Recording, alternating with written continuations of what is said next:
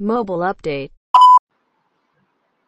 はい。お次は、中川さんが本当に秘伝の巻ぐらいのですね、連載を出されているテレビ CM のノウハウのところについて深掘ってですね、お話しできればというふうには思ってるんですけれども、まず、ちょっとノートにも書いてある部分だと思うんですけれども、なんでこう、テレビ CM のプランニングのノウハウをこう出されたか、出されようと思ったかってところをちょっと伺ってもよろしいですか？そうですね。うんあの自分自身、こう、ジャパンタクシーとか、うんまあ、タイミーのようなスタートアップに身を置くようになると、うんうんやっぱりですね、代理店の頃に自分がやっていたようなノウハウって、全然世に出てないなっていうのは本当ですよ。思うところで、GRP も全然知らなかった。いやそうですよね、うん。GRP ってプランニングしてるんだとかうん、視聴率でプランニングしてるんだみたいなところですら、あんまりこう出回る情報ではないのかなと思っていて、まあ、片やなんでしょう、こう年間でこうテレビをずっと出稿し続けてるようなクライアントさんだと、ん。まあ、宣伝部の方とかだと非常に詳しかったり、いや、ですよね。まあ、どちらにしろ結構クローズな知識だなとは思ってたんですけどやっぱり最近その資金調達してテレビ CM やられるようなスタートアップが増えてる多いですね。で、まあ、その時にこう何にも前提条件というか、知識がない状況でやるのは、マーケ担当きついだろうなと思っていて、きついのに、そのデジタル広告と比べ物にならないぐらい金かかるんですいやそうなんですよだから危なすぎる。数億数億円とかそういう驚愕なコストがかかってくるので、はいはい。まあぶっちゃけ失敗できないと思うんいや、そうなんですよね。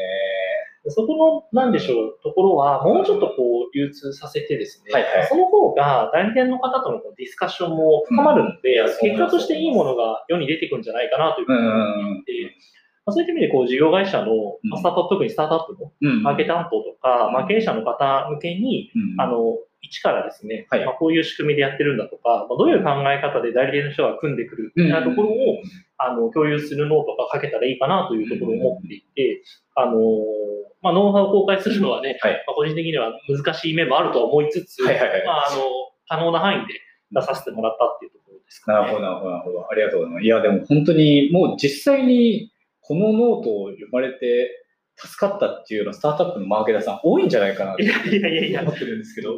ねどっかで役に立てば、置いとけばね、あの、今後見てくれるそうですね、そうですね。だし、ね、タイミーさんももちろんそうですし、CM やられる、まあ、アプリマーケターの方もすごい多くなってます。もんうん、そうですね。なるほど、なるほど。え本当にちょっと、何から、なんか知識がなさすぎて何から聞こうかっていうところから分かんないレベルっちゃレベルなんですけど。まずなんかこう、テレビ CM、まあ、このノートに書かれているような、はい。まあ、一般的に知識がない方が疑問に思うことみたいなところを、はい。ちょっと中心に聞けばいいかなと思ってるんですけど、なんか、そもそも、ちょっとこの流度の質問も申し訳ないんですけど、はい。テレビ広告ってはいどういう仕組みなんだろうっていうところとかからちょっとあ教えていただいてもいいですか？まあ、その中であの GRP の話も出てくるから。そうですね。あの、今は、うんうん。派生の形態とかも正直出てきてるので、はいはいまあ、参考程度に聞いてほしいんですけど、うんうんうんまあ、大きくは、えっ、と、スポットのタイムという2つの形態があります。うんうんでタイムっていうのが結構わかりやすくて、うんこの番組は何とかの提供でお送りしますみたいな、はい。こう番組に対して、スポンサーとして、その中とか、まあ、前とか後で CM が流れるっていうものですね。はい。で、スポットっていうのは、もうもうちょっとバルク買いというか、うん。あの GRP っていうのが、うん。あの視聴率1%と対応するものなんですけど、うんえっと、例えば1000%分、視はい。聴率1000%分を 1000GRP って言うんですけど、まあ、それをまあ一気に買い付けて、うん。まあ、どこで流れるかは、うんテレビ局さんとの交渉で決まってくるみたいな、そうなんだ。そうなんですよ、形態があってですね、はいはい。まあ、あの会社さんにもよるんですけども、うんまあ、スポットで買われるのが、まあ、キャンペーン的にやられる場合は、うんうん。何月何日から何月何日までで、うん例えば 1000GRP、うん視聴率1000%分買ってみたいなのありますし、うんまあ、継続的に一定の層にコミュニケーションしたいときは、はい。あとある番組にずっとタイムでスポンサードしてあやっていく。あるんだ。のがあります。し、まあ、組み合わせる場合ももちろんありますけど。なるほど、なるほど。えー、それはタイムスポットですか？あそうですね。ありますあえります。ー、なるほど、なるほど。でその時に、まあ、特にスポットの場合だと、うんあのまあ、いわゆるあの番組視聴率何パーだったみたいなうんうん感じですかありますねであれはやっぱテレビ局の人が気にするのって、うんうん。あの視聴率1%がうん、この、なんでしょう、単価になってるというか、はいはいはい、なるほど。1%いくらで売りますよっていう売り方をしているんですよね。はいはい。まあ、なので、そこがざっくりとした仕組みで、まあ、1000%分じゃあ出したいですって言ったら、おいくらになりますみたいな、はいはいはいなるほどなるほどイメージですかね。えー、なるほどなるほど。じゃあ、仕組みとしてはやっぱりこう、人気のテレビ番組の方が枠が高いにはなる。ああ、そうですね。うんあの、ざっくり、あの、そこもですね、あの、買い付け方みたいなのが細かい話あってですねそうなんだ。視聴率が、えー。人気の番組っていうのは視聴率が高い番組だとすると、はい。基本的にやっぱ夜の時間帯が、人気なのでまあ、ここにたくさん出したいです。ってなると、えっと、1%あたりの単価が上がりますっなるほど、なるほど。て。いう概念です。うんうんうんで、ただまあ昼とか深夜とか含めて、どこでもいいですみたいな言うと、じゃあちょっと単価下げますみたいな。なるほど、なるほど。そこは結構交渉の世界というかですね、はいはいはいはい。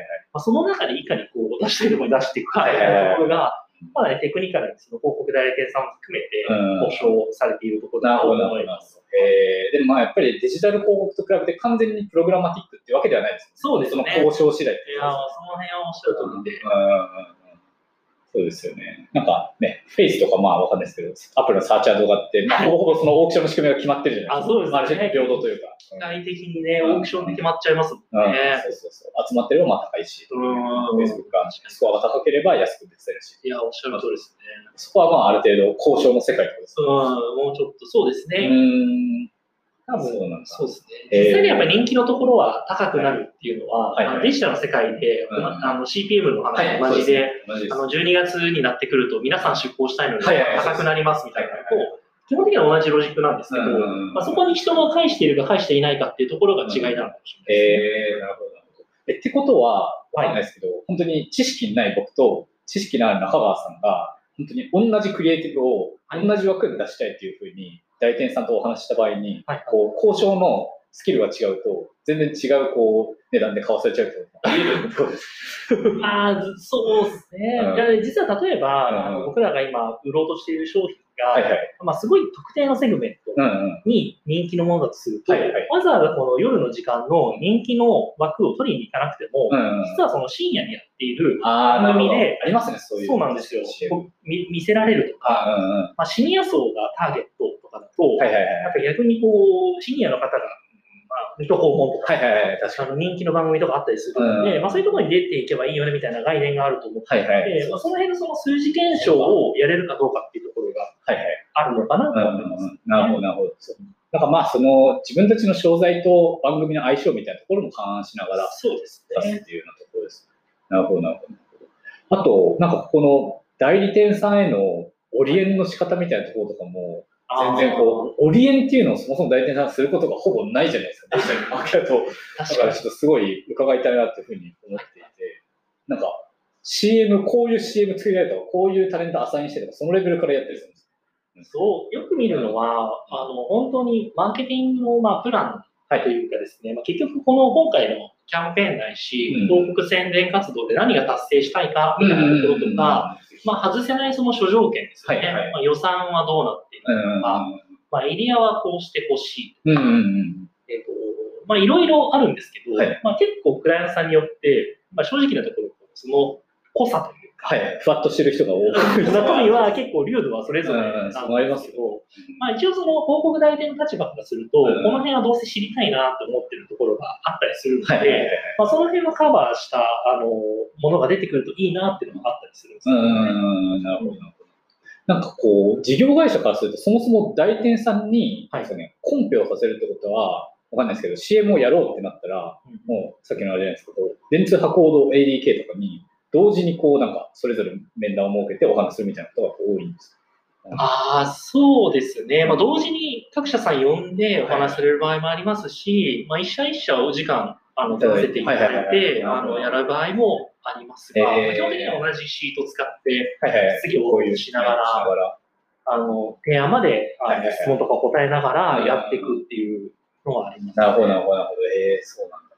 もう完全になんか、左利きのエレンとかの、ないレベルの知識なんですけどあでもあれは結構あのリアルですよね。リアルなんですね。へしかもなんかこう、確かエレンとかでも、なんかこう、こういう結局、プレゼンテーションとかの製品はもう、オリエンの段階から決まると か、そう営業はめっちゃ大事じゃないみたいな話とかあると思うんですけど、ちょっとその辺はあるんですよ、営業のうまさと。情報を引っ張ってくれるか的に。まあ、そうですね、やっぱり、シートに書いてないこともあると思うので、はいはいはいはいまあそのあたりのその前提がどの程度こう引き出せるかっていうのは大事だと思って。いて、あの、僕もこう同席させていただく機会とかはやっぱあるんですけど、あ、そうなんですね。その、僕の職種だとやっぱメディアのプランニングに関することが気になるので、まあ、例えばなんかエリアについて何も考え、記。載がなかったら、あの、どどの程度やりますかっていうのは早めに知りたいところはあります。そういう意味でこう提案内容にダイレクトに影響してくるので、はいはいはい。うん。っていうのがえ実際あると思いますね。なるほど、なるほど。すごい。いつの間にかちょっと代理店側の話になっちゃいました。すいませんあ、いえいえいえ。えー、でもなんかこのあたりも、ちょっと世の中にすでに存在してる気がしますけど、こう、誰でも使えるような、それこそオリエンシートのテンプレみたいなのがあるだけでだいぶね、世の中助かりそうですよね。そうですね。小川さん作ってほしい。いや、そうなんですなんかよ。項目があるだけですごい、とりあえずそれをね、頑張って埋めればっていうところだと思う。まあいいですね。うん確かに型にしちゃそうう、と。型あるとめちゃめちゃ助かるっていうか、あの、まあ CM する歌は特にないんですけど、将来的にやんないです やりたいです、そのうち。あと、そうですね、なんかこの、いきなりまた用語のお話になっちゃうんですけど、はいノートで出てきていたような、このエリア戦略の BDI と CDI っていうところとかをちょっと伺いたくて、このあたりって、エリア戦略の中のお話なんですそうですね。あの、例えばなんか先ほどのそのテレビ CM よ。やろうって決めた場合に。まあ、お金がやっぱかかる話なので、うんまあ、全国津々浦う々、同じだけ流すってあんまりなくてですね、はいはいはい。やっぱりこの水だったとしても、うんうん売れやすいエリアと売れにくいエリアがあるんで、あるんだ。そうなんですよ。へその辺を数字で解き明かそうっていうところが、はいまあ、BDI とか、はいはい CDI と呼ばれているような指標を出せるんですよ。 Brand Development Index と Category Development Index。へー、なるほど。カテあの Category Development Index、はい CDI の方はうん、この水自体が。売れやすいエリア、売れにくいエリアみたいなのを、まあ、北海道だとこうで、うんうん。あと沖縄だとこうえーで、みたいのを出したりとはいか、はい EDI はまあブランドなので、うん自社の水が。売れやすいエリア、売れにくいエリアみたいなところを、うん数字でうん明明らかにすると。うんうんうん。で例えば、あの、面白い。そうなんですよ。それを平均と人口構成比と比べて、はいはい。あの大きいのかちっちゃいのかみたいなところを指標化しているものなるほど。へー、なるほどなので。うんうん。まあ、平均と比べて、はい例えば、カテゴリーとしてはすごい水売れるんだけど、う。ちめっちゃ弱いみたいなエリアに、うんじゃあテレビでサポートするのかしないのか。みたいな議論があると思ってでいや、そもそもなんかうち営業拠点とかうん、流通めちゃくちゃ弱いんすわ、はいっていうものだったら、はいまあ、テレビ打ってもあんまり意味がない確かにそうですね。ハイプがあるんで。そうなんですよ。その辺をこう、議論するため用に分析をして、へ結局つめちゃくちゃ強いエリアはうんうん1000 GRP 打つけど。ちょっと弱いところは500にしとこうか。みたいなあのところになるほど、なるほど。考えたの材料で分析したり白い。だから指標を鑑みた上で、まあそうですよね。配荷も考えないと、結局認知はされるけど、ね、それこそ売り上げ上がりませんみたいなのありますもんね。そうなんですよ。うんあの、ノートで例とか確かに出させてこもらってるんれめちゃめちゃですけど、な生々しいというか、このまま使いまあこれダミーデータなんですけどまあでもフォーマットは多分このままのと、えー、面白い。そうなんですよ。まあやっぱバジェットも限られてると思うので、はいはいはいまあ、売れやすいところに集中して投下する方がいい価値も全然あると思うので、そうですね。まあ、そういった意味でこうエリアの取捨選択っていうのは僕はすごい大事だと思う。うん、そうですね。えー、なるほど、なるほど。確かに。だし、そのね、ブランドもなんかこう、何十年も CM やってるようなとこだったら、うん逆になんかこう、平均よりも低い場所をやっぱり埋めるために、はいなんか、そうですね話もあると思いますし、まあ、新興ブランドだったらどこでも BDI で絶対低くなるじゃないですか。そうですねだから、まあじゃあその中で、うん比較的 CDI 高いところに出す方がいいのかなと。そうそうですそういう考え方ね。ですよその辺をまさにおっしゃる通りで。えー、なるほど。しかもあれですよね、多分こう、人口構成比っていうのを今、マルトは出されてますけど、基本的にこの人口構成比の中の、なんですかね、ターゲットのボリュームみたいなところも見ながら、掛け合わせてやるっていうですよね。見ながらですね。うんうんうんうんなかなかこう、例えばタクシーの場合だと、ドンズバでこうタクシー乗る人の市場規模って難しいと思うんですけど、うん難しいはいまあ、なるべくそれに近いデータを用意したりとか、はいはい。まあ、アルバイトの場合だと、労働力人口をベースにしたりとか、なるほど、ちょっなるほど。と若干人口から絞りを効かしてやったりっていうのはあります。ああ、そっか。じゃあその辺の指標っていうのは、本当にまあ、ね、ここにも出されてる総務省の統計みたいなそうですねデータって。いうのを元にして出される。ことにしたりとか、あと調査して、そこからこう推計値作ったりうとか、い。ろんなやり方があるのかなと思ってます。はいはいはいはい。えー、いや、で、ここの、まあ、そうですね、CI と BDI のマッピングみたいまあ、結構4証言にすると分かりやすくて、な。うん、わかりやすい。まあ真ん中を平均にしたときに、はいはいまあ、右上にあると、うんまあカテゴリーとしても売れやすいし、はいはいはい。一番強い強いっていう。はいはい。強いやりやすい。さっきの右下みたいにこう迷うのは、うんうちはあカテゴリーは強いけどうちは弱い。うん、確かに。あで左下とかになってくるとあんまり投資する意味ないよ確かにそうですところーうん。はしますね。うん、なるほど、なるほど。いや、確かにな。この辺本当に、商材とかね、まあ、それこそ全体の市況感とかにめちゃめちゃかかってきて、ね毎年変わりそうです。そうですね。えー。で、まあ、こういうバブルチャートとかもして、そうですね。まあ、言ってですね、まあ、テレビの場合だとこう電波っていう概念があるので、はいはいまあ、関東だと東京を中心とする1都6県がうん同じテレビ局だと思うんですようん、そうですね。まあ、そこをまるっとまとめちゃうと、うんもうバブルチャートの円がうん、すごい大きいじゃないですか。そうですねまあ、そういった意味でマーケットが日本の場合だとその関東エリアで33%くらい住んでる。確かに、3分の1。3人に1人が関東に住んでる。はいはいはいそうなので、まあ、なかなかそこは外せないよねっていう着地にはなりがちなんですけど、はいはいはい。まあ、でただとはいえなんかこう、うん、バブルチャートが分布するじゃないですか。はいはい、そうです。でこれ見ながらどこはやるべきかみたいな、はいはいは今の例で出てるものだと、福井県の上がすごいんだねとうん、か、あるんです山形どうするみたいな議論とかをね。出るんですね、やっぱり。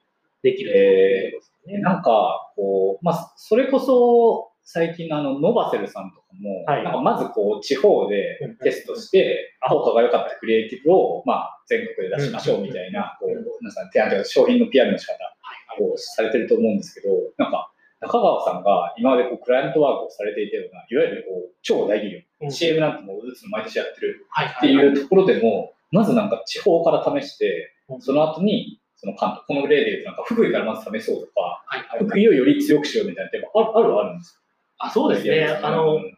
まあ、周りがテストマーケティングって呼ばれることが多かったですけど、はいはいはいはい。実際はあってですね、うん。例えば選ばれやすいところでいくと、はいはい。それなりにこう市場規模があるところが選ばれやすいので、うん。まあ、静岡県とか、はいはいはいはい。福岡、あそうなんですそのあたりで最初にあの、まあ、クリエイティブの検証をするのか、うんそもそもテレビが跳ねるのかどうかを検証するのかいろいろはいありますけども、はいはいはい。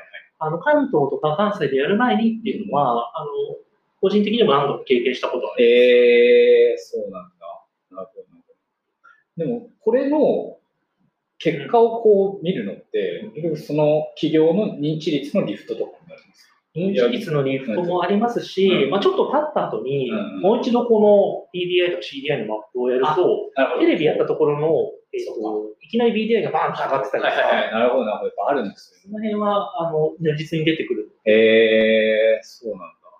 なんかここの PDI ってそもそもどうやっては、アンケートで基本的には測ってるんですか？強い弱いみたいなところって。えーとですね、基本的には自社のデータをはいはいブランドの方に関しては使うことが多くて、あ、なるほどなるほど。まあ、用意するものとしては、はいはい都道府県別のこう売上データとか、うんまあ、インストールのデータとか、はいはい。まあ、それがあればですね、えーと全体の構成比の中で、なるほどなるほどなるほど。北海道が何パーになるかはいはいはいはい。そっかそっか。例えばなんか北海道が、えー、と10%です。はいでブランドの売上構成比が出ているとするで人口構成比でいくと、はい北海道って日本の中で4%ぐらいなんですよ。うん。うんうん。10%と4%だと、割り算すると2.5そうですね。になってるのはいで、はいむちゃくちゃあの売れてるじゃんみたいな人口の割になるほどなるほど。考え方をすることができる。はいはいはい、そっかそっか。じゃあ本当にまあ、都道府県別のそのブランドの強さって、まあ、イイコール本当に書いてある通り、売上の構成比とかですね。うんまあ、そうですね。なるほど、なるほど、なるほど。へえ、めっちゃ面白い。あと、はいその、効果測定みたいなところとかは、他でも今、させていただいたんですけど、まあそうですね。あとやっぱりこのデジタル広告には可視化できるのかなっていう部分とかを、もうちょっとなんかお売りしたいんですけど、やっぱり、購買っていうところだとなかなか直接、まあ、なんですかね、代理店立場からコミットするの難しいっていうところですね。事業者側からすると、やっぱり、まあ、そのタイミーさんでやられるにしても、えっと、ジャパタクさんでマスやられたにしても、こう、そのやってた瞬間のオーガニックのインストール数とかを見るって話になるんですかそうですね。まあ、うんわかりやすいところでいくと、本当にその、や、放映しているときとしていないときに、はいはいはいまあオーガニックでのインストール数を比べるみたいなところが、あの、あるはあるかなとは思ってますが、まあ、正直ですね、あの、テレビとデジタルだと、うんうん。僕はこのデジタル並みの効率を実現するのは、かなりやっぱハードル高いな難しいんだ、やっぱり。思ってますねあーそうですよね。ただなんかこう、いろんななんでしょう、こう波及効果がテレビの場合はあるので、今、この瞬間にインストールしなくても、うん例えば1ヶ月後にインストールしたやつも実はテレビの効果かもしれないですし、これを見たあのお客様サイドがはいサービスの導入考えてくれる。とか。あとはなんかこう、よく流通、まあ消費財とかだと、んあの流通系に棚を取ってもらうために、テレビがあるとそうですね。流通が置いてくれるみたいなところがあるので、かなりこう、いろんなと波及効果があるのが、うんまあテレビかなと思ってるので、まあ確かにそうまあいろんな多角的な視点から、うんうん結構なんでしょう、損益というか、まあ PL に聞かせるというよりは、はいはいまあ BS というか、BS です。ブランド資産側ですね。そうなんですよ。そっち側にに聞かせるものとして、やっていくべきなんじゃないかなというのは個人的には思う。そうですよね。だから単純に同じパフォーマンスマーケティング的な指標で見ようとすると、まあ、それはデジタルの方がっていういや、話ですよねそうなんで。すよね。うん一概にそうするって、じゃあやらないですっていう判断も、まあ、ビジネスをこう伸ばすってなった時に、うんまあ、そのチャンスを失っているような気もする。うん、そうですね。いやー、でもそうですよね。ただなんか結構、スタートアップの経営者って、なんですかね。うんまあ、良くも悪くも数字めちゃ厳しいというか、うん、まあねそうですね。見見えるものしか判断したくないという方も多いっちゃ多いじゃないですか。はいはいはいはい。なんかすごいなんか、ここのね、より、なんか、中長期でもいいから定量化みたいなのは今後もよりなんかできるようになるといいですよね。そうですよね。うんそうそう。私結構なんかこの辺って、あの、西口さんの顧客起点マーケティングとかではい。も、すごいこう、あの、なんでしょう旧セグマップとかピラミッドみたいなところで、なんかそもそもの認知をうん。上げるために結構スマニューは、ねうん。バーッとテレビ打ったし、なんかそこでの訴求軸も意外とこうインサイト掘ってったら、うん。確かなんか英語の機能使えたから、英語こう掘ってったみたいな話とかあったかなと思うんですけど、はいはい。結構なんかこう、認知に投資するってすごいこう、なんかうちの Repro ぐらいの規模でもまだうってなる感じが あるなと思っていて、そうそうそうそう。うん、だしな、なかなかここのノートで上げていただいてるような、パネルリサーチ的なやつも、はい。あんまスタートアップってやってるとこなんか多くないかなって思っていあーそうですね、てなんかこのこの辺のこう認知をアンケートベースでなんか定量的に取る、この意識の KPI みたいな形されてますけど、なんかこう意義みたいなところとか、やっぱ取った方がいいみたいな、中川さんの考えがあってすごい教えていただけるそうですね。あの、今、伊藤さんおっしゃっていただいた西口さんの本とはいはか僕も拝読していて、うんまさにそうだなと思ったのは、こううん。まあ、あの場合だとポジティブ、ネガティブな人をポジティブにするというか、そうですね。はいはい。まあ態度変容のところで、うんうん。まあ、マスコミュニケーションとか、まあ、うん。ブランディングですよね。ブランディングの意味合いをあんなに記載された本って僕はあんまり見たことなかったので、確かまあ、そういった意味では一個あるのと、に。うん。まあ、認知みたいなのは僕はマーケティングですごい大事だと思っていて、うんやっぱり知らないと、まあ、お店に行こうって。ならないですし、そうですね。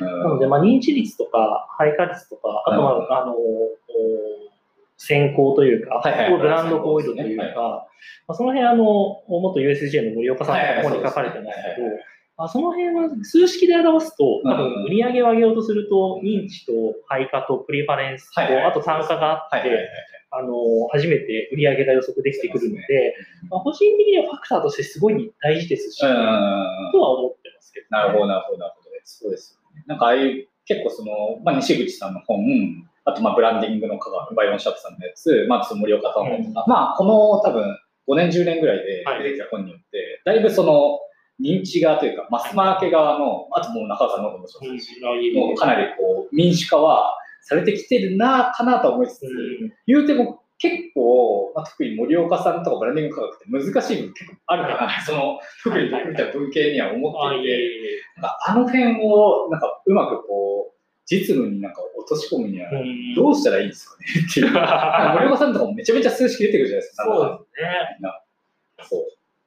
そうですね。あの辺はなんかこう、なんていうんですかね、こう、難しいな。あの、別にあのモデル自体を作れなくても良いんですけど、はいはい。あの、まあ、車が作れなくてもうん。運転できればいいっていう。なるほど、あの、負の二項分布とか、計算式自体は本当に本に書いてくださるので、まあ、ググれば Excel でやるにはどうしたらいいか、はいはい。まあそうですね。たくさん出てくるので、それもうあれもそういう意味で全然自分で、なんだろう、トライしてみるのができるかな。なるほど、なるほど。まあ確かにそうですね。そういう意味で言うと、てか、エクセルで、あれですよね、その二項分とかを出すような関数とかもう用意されてますね。そうですね、そうです Excel 自体もガンマ分布とかああるの、で、うんうん、まあ、それで分析をしてみて、自社のビジネス構造を、うんまあ、数式で一回定義してみるっていう、はいはいはい。あの直近私もやってるんですけど、はいはいはい両方にいいかなと。なるほど、なるほど、なるほど。まあ、そうですよね。これだから、チャイニーさんとかは、まあ、あの、一緒にアドベント出ていただいた古賀さんとかも、まあ、はいアナリスト、ね、チーフアナリストっていう職種かなと思うんですけど、